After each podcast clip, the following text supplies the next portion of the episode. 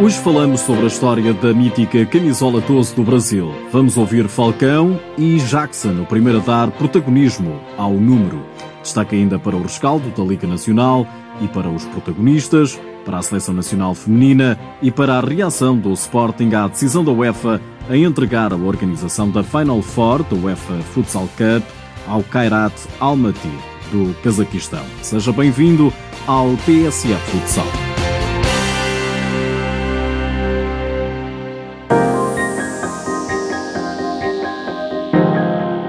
O futsal brasileiro tem como que uma dinastia quando falamos da camisola 12. Nesta modalidade, camisa de craque não é a 10 de Pelé ou Neymar, a 9 de Ronaldo, o fenómeno, ou o 8 de Sócrates. O maior jogador da história do futsal, Falcão, veste a 12. Uma história que começou há 35 anos com Jackson. Na realidade, eu jogava com a 8 e eu era um novato e aí quando eu fui pedir a 8, o rapaz falou que me aguardar, que é o momento adequado eles me chamariam. Aí dentro que sobraram, sobrou a 12. Jackson era um menino quando começou a jogar na seleção brasileira. Queria o número 8, mas esse estava ocupado por uma outra estrela da equipa. Em 1982, Jackson abriu a boca do mundo com grandes exibições, fazendo o golo que deu o último título mundial ao Brasil. Depois dele, foi Vander, outro craque que assumiu a 12 do Brasil, sagrando-se também campeão do mundo pela Canarinha e também fez golo na final. Hoje é a camisola de Falcão. Então acho que essa mística da camisa 12 no futsal se tornou porque todos que vestiram fizeram uma história bacana. Falcão está há 18 anos a envergar o número mítico 12, o melhor jogador da história do futsal, que tem mais de 100 títulos conquistados e perto de 400 golos marcados pela seleção.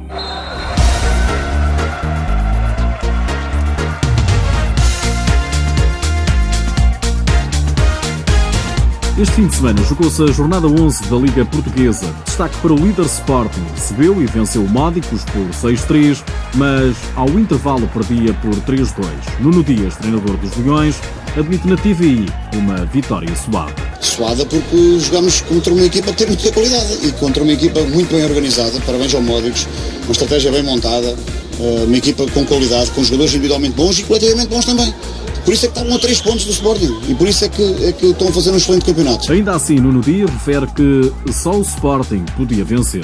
Acho que o Sporting foi, foi mais que justo vencedor e por outro tipo de números até. Uh, o Módicos faz dois gols nos primeiros dois contra-ataques, uh, reagimos, fomos para o intervalo a perder por 3-2, uh, mas acho que, que, hoje o caudal ofensivo foi tanto e o número de oportunidades foi tanto que, que, que a única coisa que eu tenho a apontar aos meus jogadores é erros na finalização foram muitos e erros, eh, umas vezes por mérito nosso, muitas vezes por mérito defensivo, muitas vezes por mérito do guarda-redes do Módicos, que fez uma excelente edição, todos viram. Uh, mas acho que, que, o caudal foi grande, a movimentação foi grande, o número de oportunidades que nós criámos foi muitas.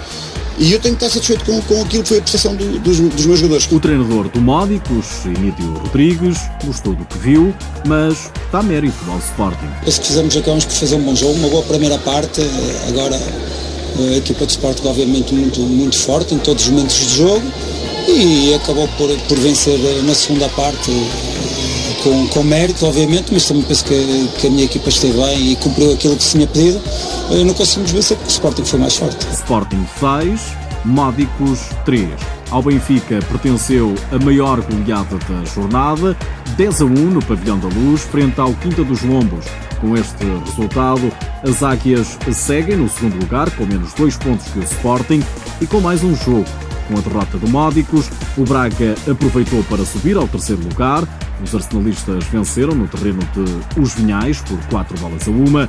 Paulo Tavares, treinador do Braga, diz que a equipa, apesar da vitória, não esteve nada bem. Entramos forte no jogo, falhámos muitos golos, uh, fizemos um e depois cometemos um erro infantil onde o Vinhais empatou e a partir daí o Vinhais acreditou que era possível uh, jogar tac a tac com o Braga ao EM e fê-lo, uh, muito por culpa nossa, que criámos ansiedade em nós próprios, Uh, parecia que a bola estava a queimar para todos os jogadores. Já Carlos Alberto, o treinador dos Vinhais, diz que a diferença esteve na finalização. Não fomos nada inferiores ao Braga, nada.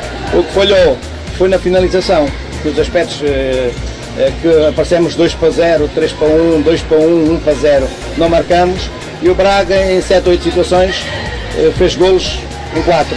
E nós, em 7 ou 8 situações, fizemos gol numa. É a grande diferença no jogo que está na finalização. Os Vinhais descem assim para o 12 lugar. O Fundão venceu o Rio Ave por 4-2, o São João perdeu frente ao Belenenses por 5 bolas a 2 e o Leões Porto Salvo triunfou sobre o Brunhosa, 5-4 foi o resultado. O último classificado é o São João com 8 pontos. Nas últimas horas, ficamos a saber que a seleção feminina encerrou a participação no torneio europeu Quatro Nações com novo desaire. Depois de perder com a Rússia por 4-3, no sábado foi derrotada pela Espanha por 2-1.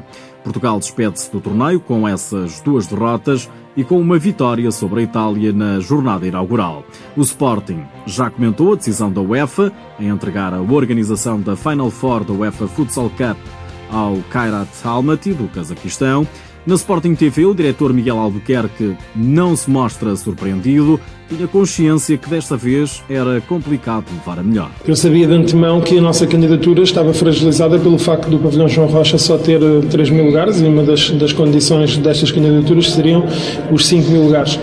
Qualquer das formas, nós não quisemos deixar de, de marcar a nossa posição e de, de informar a UEFA daquilo que era a nossa intenção da candidatura da organização de um evento destes, mas de facto acaba por não me surpreender, porque isso aliado ao facto do Sporting ter organizado uh, em 2015 a Final Four, acaba por ser uma, uma, uma decisão lógica da UEFA em, em, levar esta Final Four para o Cazaquistão, para um pavilhão magnífico com 12 mil lugares. Um, assim eu espero que, que, a organização o consiga encher. Miguel Albuquerque diz que o Sporting está preparado para jogar a Final Four, onde quer que seja, neste caso, no Cazaquistão. Eu pessoalmente já tive 4 ou 5 vezes no Cazaquistão, uma viagem longa, difícil, cansativa, um, é muito longe.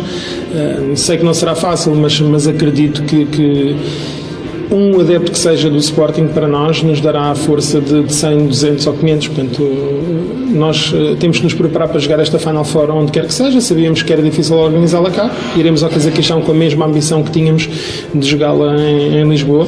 E obviamente que, que, tenho essa noção, mas espero ver algum adepto do Sporting na, nas bancadas do, do, do, pavilhão. O diretor para o futsal dos Leões espera por uma competição equilibrada. Acho que esta Final Four é das Final Fours mais equilibradas dos últimos anos. Eh, qualquer das quatro equipas pode, pode de facto vencer esta, esta competição. Olhando às movimentações de mercado que, que, que já estão à volta desta, desta competição, percebo que o Kairat se está a reforçar, já tem dois reforços para, para, para esta competição. O próprio Inter Movistar também se está a reforçar.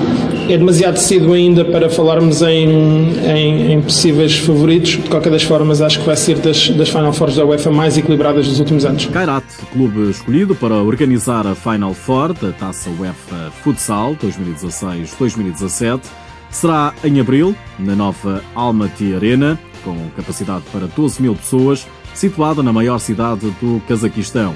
Os adversários do Sporting, para além do Kairat, são o Yugra, da Rússia, e os espanhóis do Inter Movistar, o internacional português Ricardinho.